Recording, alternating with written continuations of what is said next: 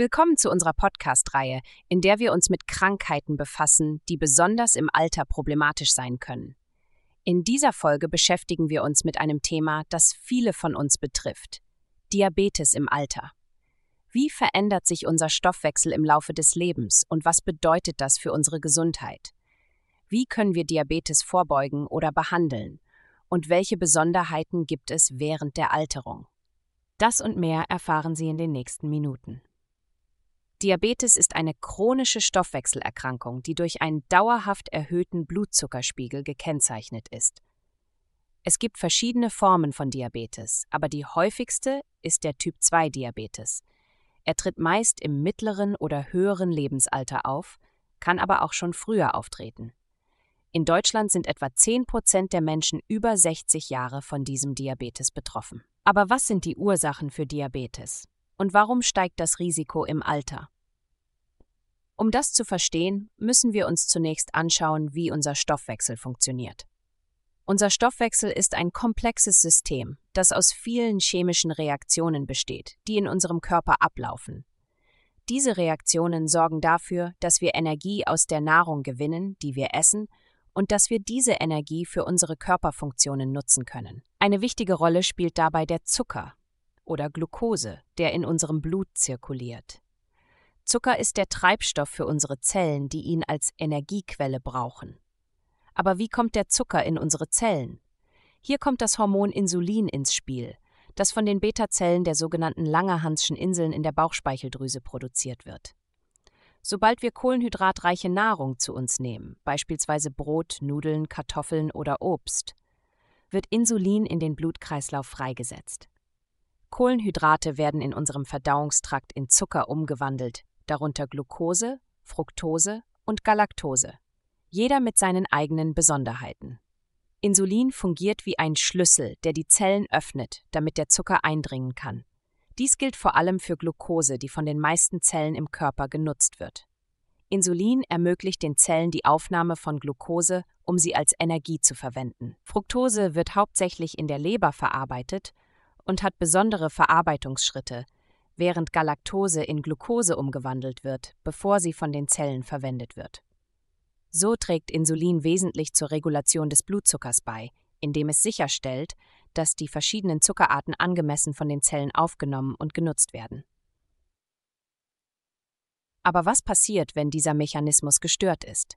Zum Beispiel, wenn wir an Diabetes leiden. Diabetes ist eine komplexe Erkrankung, die in verschiedenen Formen auftritt darunter Typ 1 Diabetes, Typ 2 Diabetes und Gestationsdiabetes. Jede Form hat ihre eigenen Merkmale und Herausforderungen.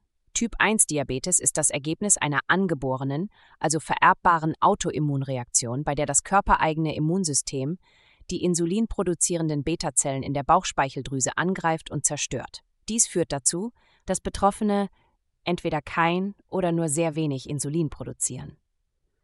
Die Behandlung erfordert lebenslange Insulininjektionen, um den Blutzuckerspiegel zu regulieren. Typ-2-Diabetes resultiert hauptsächlich aus Insulinresistenz, einem Zustand, in dem die Körperzellen nicht effektiv auf das Hormon Insulin reagieren, das die Regulation des Blutzuckerspiegels steuert. Die genauen Mechanismen hinter der Entstehung von Insulinresistenz sind komplex und Gegenstand intensiver Forschung. Mögliche Auslöser sind strukturelle oder funktionelle Defekte der Insulinrezeptoren, reduzierte zelluläre Expression dieser Rezeptoren, Autoantikörperbildung gegen Insulin und beschleunigter Abbau von Insulin. Ungeachtet dessen kann ungesunde Ernährung, Übergewicht, Bewegungsmangel, ein Ungleichgewicht der Darmflora, Umwelt, Chlorkohlenwasserstoffe oder ein Übermaß an Fructose ebenfalls Insulinresistenz fördern. Im Laufe der Zeit kann die anhaltende Insulinresistenz die Bauchspeicheldrüse überfordern, Zunächst versucht sie dies durch vermehrte Insulinproduktion zu kompensieren. Doch wenn die Insulinresistenz anhält und der Lebensstil unverändert bleibt, nimmt die Insulinsekretionsfähigkeit ab. Das führt zu gestörter Glukosetoleranz und postprandialer Hyperglykämie, charakteristisch für Diabetes mellitus. Schlussendlich kann die Bauchspeicheldrüse nicht mehr ausreichend Insulin produzieren, was zu einem relativen Insulinmangel führt. Ein relativer Insulinmangel tritt auf, wenn zu wenig Insulin produziert wird und oder die Insulinresistenz dessen Wirksamkeit beeinträchtigt. Hierbei produzieren die Beta-Zellen oft noch ausreichend oder sogar zu viel Insulin. Aber es reicht nicht aus, den Blutzuckerspiegel innerhalb normaler Toleranzen zu halten. Dies wird als Insulinresistenz bezeichnet. Obwohl Insulin vorhanden ist, reicht es aus Sicht des Körpers nicht aus, den Blutzuckerspiegel zu senken. Gestationsdiabetes ist eine spezielle Form von Diabetes, die sich während der Schwangerschaft entwickelt und durch eine ineffiziente Nutzung von Insulin gekennzeichnet ist. Dies ist hauptsächlich auf hormonelle Veränderungen zurückzuführen, die während der Schwangerschaft auftreten und die Fähigkeit des Körpers beeinträchtigen, Insulin effektiv zu nutzen. Diese hormonellen Veränderungen erhöhen den Insulinbedarf und in einigen Fällen kann die Bauchspeicheldrüse nicht genug Insulin produzieren, um diesen erhöhten Bedarf zu decken, was zu hohen Blutzuckerspiegeln führt. Frauen, die an Gestationsdiabetes leiden, haben ein erhöhtes Risiko, später im Leben an Typ-2-Diabetes zu erkranken. Dies liegt daran, dass die Insulinresistenz, die während der Schwangerschaft auftritt, oft ein Vorläufer für die Entwicklung von Typ-2-Diabetes ist. Es ist wichtig, dass Frauen, die an Gestationsdiabetes gelitten haben, regelmäßige Gesundheitschecks durchführen lassen, um mögliche Anzeichen von Typ-2-Diabetes frühzeitig zu erkennen und zu behandeln. Obwohl Typ-2-Diabetes oft als Altersdiabetes bezeichnet wird, da er bei älteren Menschen häufiger auftritt, ist es wichtig zu betonen, dass Diabetes nicht ausschließlich durch das Alter bedingt ist. Tatsächlich ist Typ-2-Diabetes die am weitesten verbreitete Form von Diabetes. Es ist jedoch auch so, dass mit zunehmendem Alter die Insulinempfindlichkeit der Zellen abnimmt, was vermutlich auf eine altersbedingte Unempfindlichkeit der Zellen gegenüber Insulin zurückzuführen ist. Dies bedeutet, dass wir im Alter mehr Insulin benötigen, um den gleichen Effekt zu erzielen. Wenn dieser erhöhte Bedarf an Insulin die Kapazität der Bauchspeicheldrüse übersteigt, kann dies zu einem Typ-2-Diabetes führen. Ein hoher Blutzuckerspiegel kann schwerwiegende gesundheitliche Folgen haben. Er kann die Blutgefäße schädigen, die lebenswichtige Organe wie das Herz, das Gehirn, die Nieren, die Augen und die Nerven versorgen. Dies erhöht das Risiko für Herzinfarkt, Schlaganfall, Nierenschwäche, Augenerkrankungen und Nervenschäden. Darüber hinaus kann ein hoher Blutzuckerspiegel zu geriatrischen Syndromen wie Demenz, Depression, Inkontinenz oder Stürzen beitragen. Daher ist es wichtig, einen gesunden Lebensstil zu führen und regelmäßige Gesundheitschecks durchzuführen, um den Blutzuckerspiegel im Auge zu behalten und das Risiko für Typ-2-Diabetes zu minimieren. Wie bei vielen chronischen Erkrankungen gilt auch bei Typ-2-Diabetes, Vorbeugen ist besser als heilen. Das heißt, dass wir versuchen sollten, die Faktoren zu vermeiden oder zu reduzieren, die zu einer Insulinresistenz und einem hohen Blutzucker führen können. Dazu gehören vor allem Übergewicht, Bewegungsmangel, Stress, Rauchen oder bestimmte Medikamente. Auch die genetische Veranlagung spielt eine Rolle, die wir aber nicht beeinflussen können. Die zentralen Präventionsmaßnahmen gegen Typ-2-Diabetes umfassen eine gesunde Ernährung, bewusste Ernährungsmuster und regelmäßige körperliche Aktivität. Eine gesunde Ernährung zeichnet sich durch Vielfalt und Ausgewogenheit aus, wobei ein besonderes Augenmerk auf die Qualität und Menge der Kohlenhydrate gelegt wird. Kohlenhydrate sind nicht grundsätzlich schlecht, sollten jedoch aus vollwertigen und ballaststoffreichen Lebensmitteln stammen, wie beispielsweise Vollkornprodukten, Hülsenfrüchten, Gemüse oder Obst. Diese Lebensmittel weisen einen niedrigen glykämischen Index auf, was bedeutet, dass sie den Blutzuckerspiegel nur langsam ansteigen lassen und länger sättigen. Zuckerhaltige und verarbeitete Lebensmittel wie Süßigkeiten, Kuchen, Limonaden oder Fertiggerichte sollten vermieden oder nur in Maßen genossen werden. Sie haben einen hohen glykämischen Index, lassen den Blutzuckerspiegel schnell ansteigen und abfallen und können Heißhungerattacken fördern. Fett ist ebenfalls nicht per se schlecht, sollte jedoch aus hochwertigen und pflanzlichen Quellen stammen, wie Nüssen, Samen, Avocado oder Olivenöl. Diese Fette enthalten ungesättigte Fettsäuren, die sich positiv auf Herz und Gefäße auswirken. Tierische Fette wie Butter, Sahne, Käse oder Wurst enthalten gesättigte Fettsäuren, die das Risiko für Herz-Kreislauf-Erkrankungen erhöhen können. Alkohol sollte nur in Maßen konsumiert werden, da er den Blutzuckerspiegel beeinflussen und die Leber belasten kann. Regelmäßige, moderate körperliche Betätigung, die Freude bereitet, ist entscheidend für unsere Gesundheit. Bewegung wirkt sich positiv auf den Stoffwechsel aus. Sie sensibilisiert Zellen für Insulin, fördert die Verbrennung von Zucker als Energie, verbessert die Durchblutung und Sauerstoffversorgung der Organe, stärkt Muskeln und Knochen, setzt Glückshormone frei und reduziert Stress. Diese Aktivitäten steigern die Lebensqualität und das Wohlbefinden. Bewegung muss nicht mühsam oder langweilig sein. Es gibt zahlreiche Möglichkeiten im Alltag, wie Spazierengehen, Radfahren, Tanzen, Schwimmen, Gartenarbeit oder Treppensteigen. Wesentlich ist, eine freudebringende Aktivität zu finden und sie regelmäßig zu praktizieren. Die Empfehlung lautet, mindestens 150 Minuten pro Woche moderat aktiv sein oder 75 Minuten pro Woche intensiv aktiv oder beides in Kombination.